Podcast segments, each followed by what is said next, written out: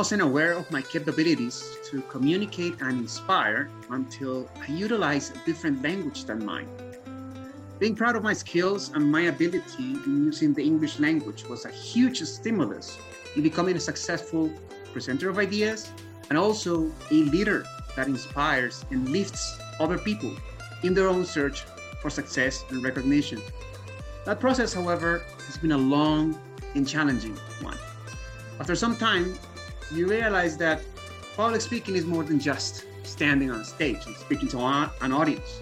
It is a process that entails listening, watching, testing, and failing. Tons of it. This is the only way in which a message can go through effectively and produce change in people's minds. It is long and enduring, but eventually you learn what matters most as a speaker and as a leader.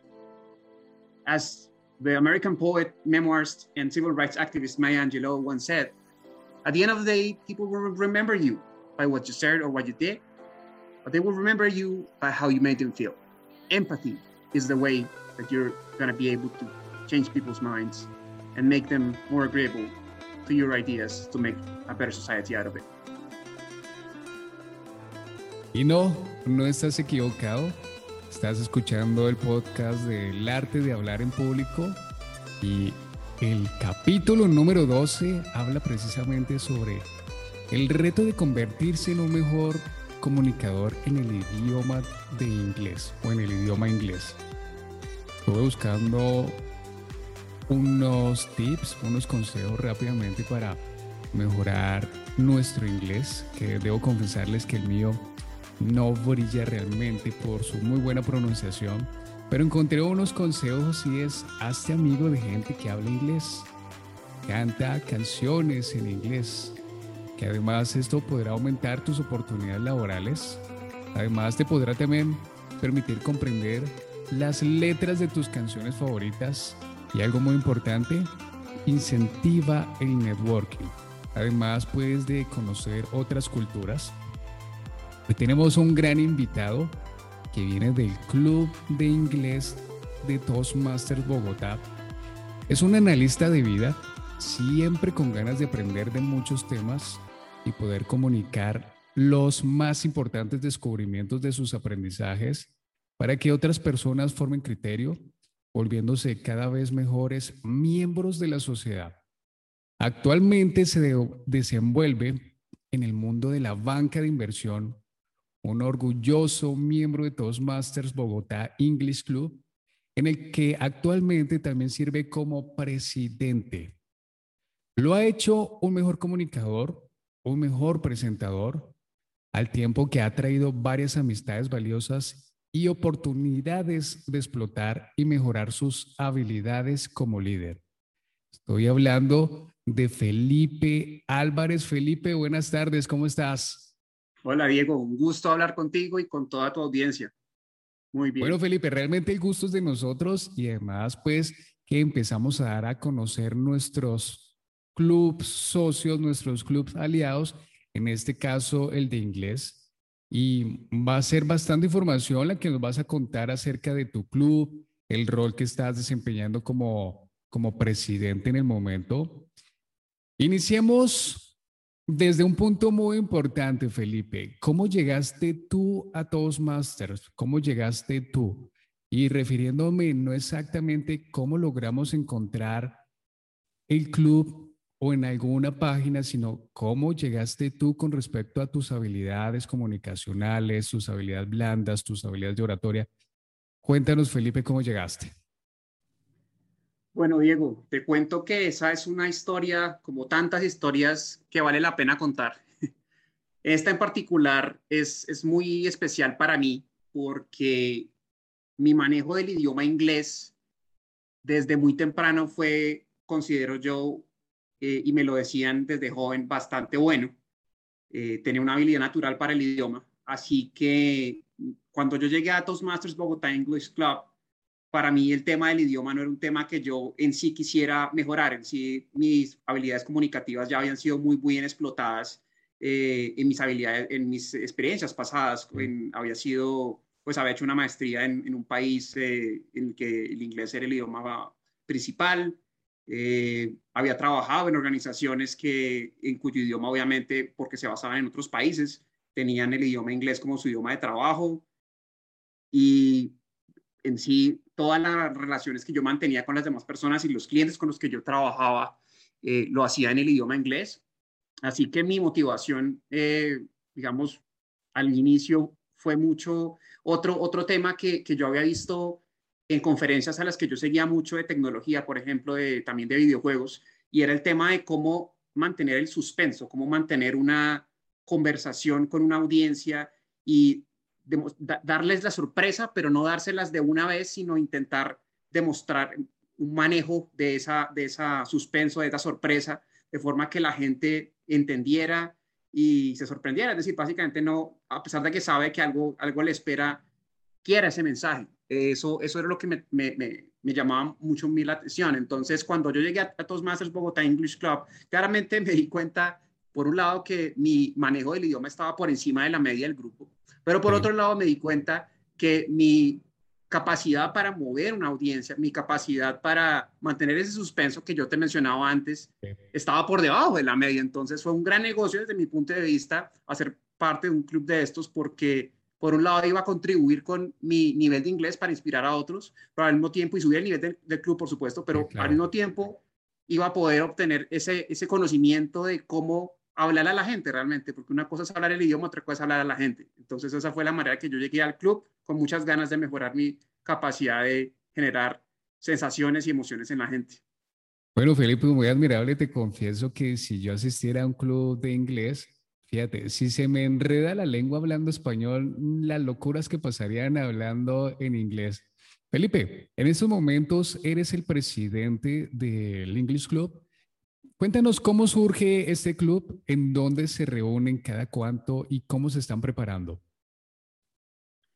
Por supuesto, Diego. Te cuento que el club es el primer club eh, que surge en Colombia a raíz de la iniciativa de dos colombianos eh, que en, el, por ese tiempo estaban eh, viviendo en Estados Unidos y China respectivamente y hicieron parte de clubes de Toastmasters en ese, en ese momento en esos países y bueno, se vieron intrigados por la, la idea, la, la, la, oportunidad de traer la marca a Colombia, de traer esa dinámica sobre todo a, Colombia y ver cómo podía eso mejorar también a, a, gente en su cultura. Entonces cuando ellos volvieron, se decidieron montar el club, eh, que es Toastmasters, Bogotá English Club, lo fundaron, lo volvieron un club oficial de la marca Toastmasters International y a partir del año 2013 empezaron a operar y es un club que se mantiene hasta hoy, hoy en día, es un club que ha pasado por, por muchas, muchos cambios, pero, pero siempre profesando el tema del, del manejo del idioma inglés como una, una herramienta muy importante a nivel comunicativo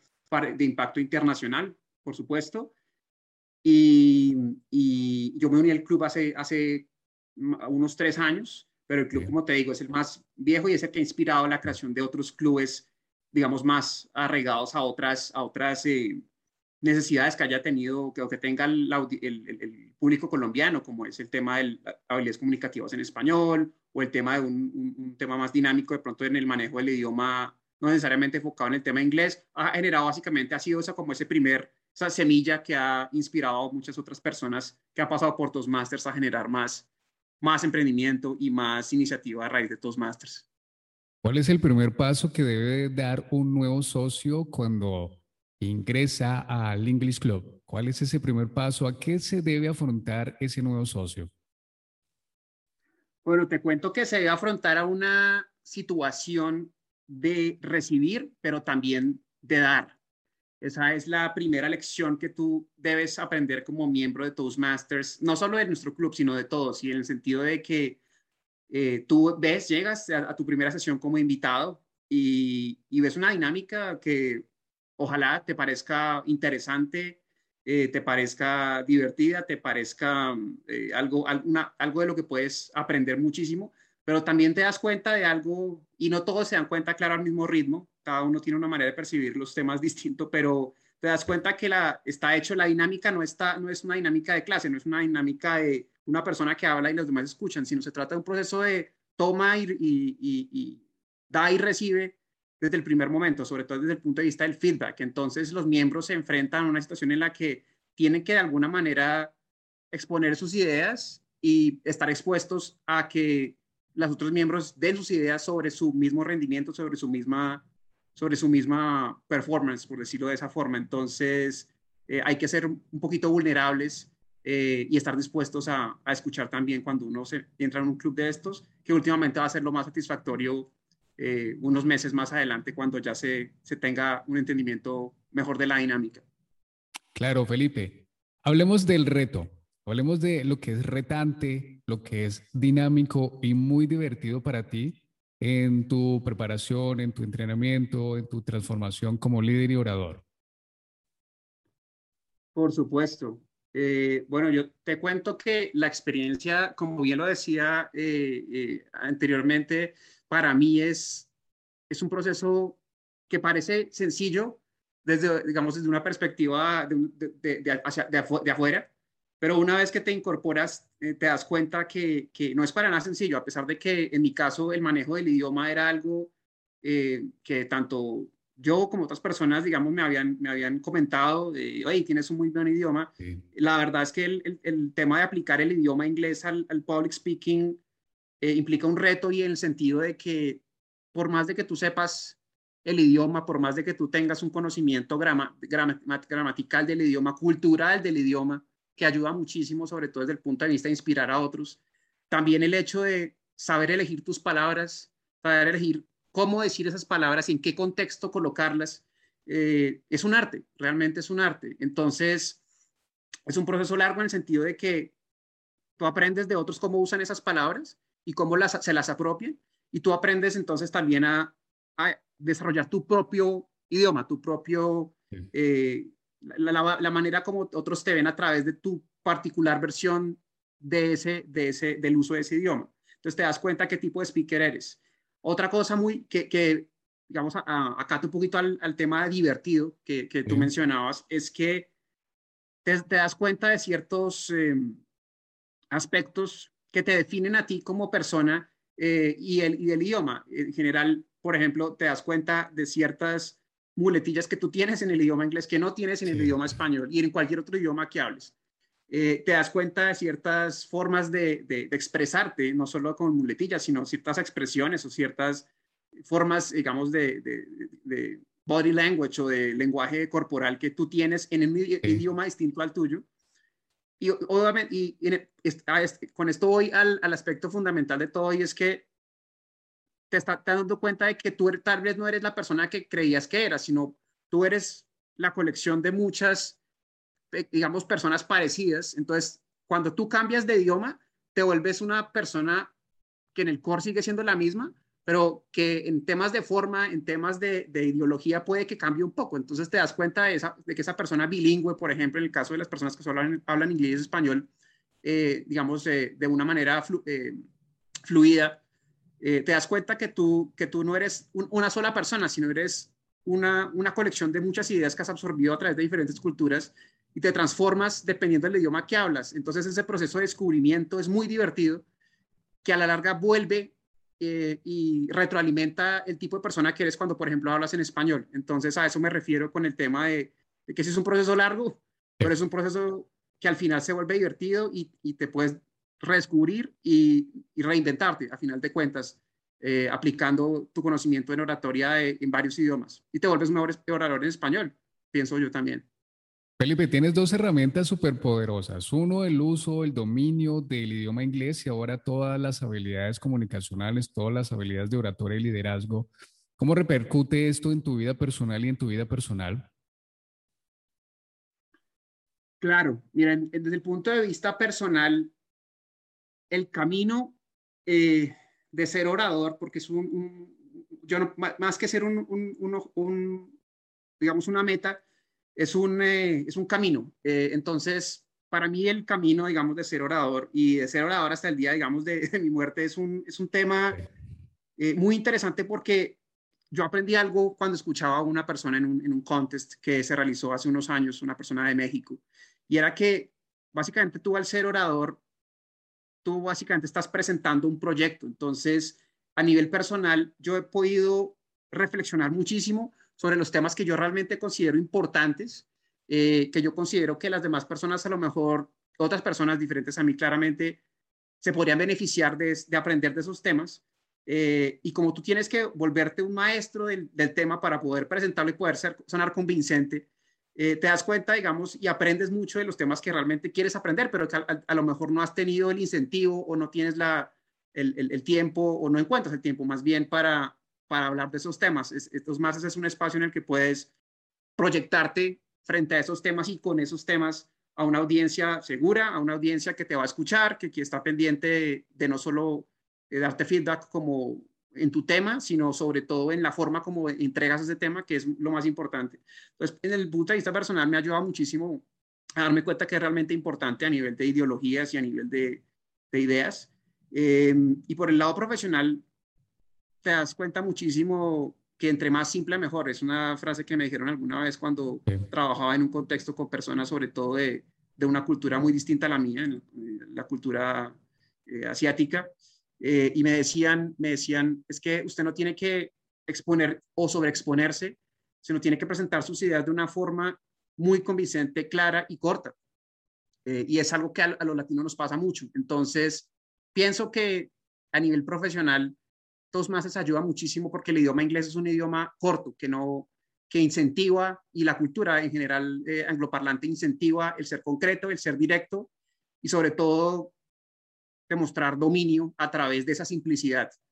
Entonces, a nivel profesional ayuda muchísimo y me he dado cuenta muchísimo sobre todo en el tema de inversiones que, que las personas tienen poco tiempo disponible y si uno tiene un poco de ese tiempo, debe usarlo de la mejor manera y usar el idioma inglés para proyectarse y para crecer como persona es una gran herramienta que le va a servir a uno en esos campos. Eso me encanta bastante, Felipe, que seamos claros, que seamos directos con el mensaje. Cuando yo inicié mi camino de liderazgo y oratoria, por lo general tendía a irme entre las ramas y a extender más de lo que debía ser el mensaje y aprendí a ser más concreto y más directo.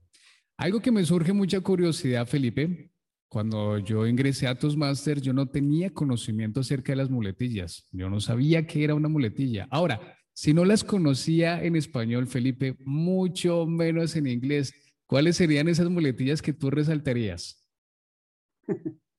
Claro, Diego, en ese, en ese tema creo que, creo que es un descubrimiento de los más importantes. Puede parecer un tema superfluo para muchos, sobre todo, como te digo, cuando uno tiene un dominio del idioma a nivel gramático, tiende a obviar o, a subvaluar ese tema, pero realmente es un tema trascendental a nivel comunicativo. Eh, para mí, en lo personal, eh, tengo como dos tipos de muletillas. las muletillas tal cual, digamos, las palabras que yo suelo usar. Entonces, el so claramente es una de ellas. El, el because of, el um, el uh, esos son eh, como las tres, cuatro muletillas, digamos, vocales que, que, te puedo, que te puedo comentar. Pero tengo otra muletilla que es más un comportamiento que tengo y es poner, tratar siempre poner a la gente en contexto, poner, antes de expresar una idea, poner un beforehand, como yo le digo, a la, le digo a la gente en el club de Toastmasters Bogotá English Club, y es que yo siempre intento traer a la gente unos antecedentes.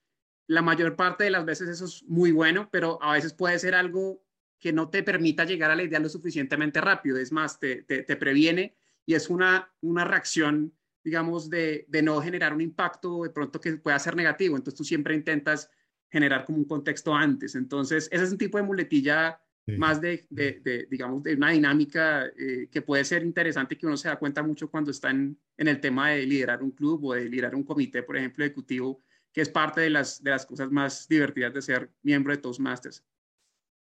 Felipe, si nos están escuchando invitados, si nos están escuchando personas que aún no han tomado la decisión de afiliarse como, como socio del club y empezar a entrenarse para ser mejores oradores y líderes, ¿cuál sería tu invitación?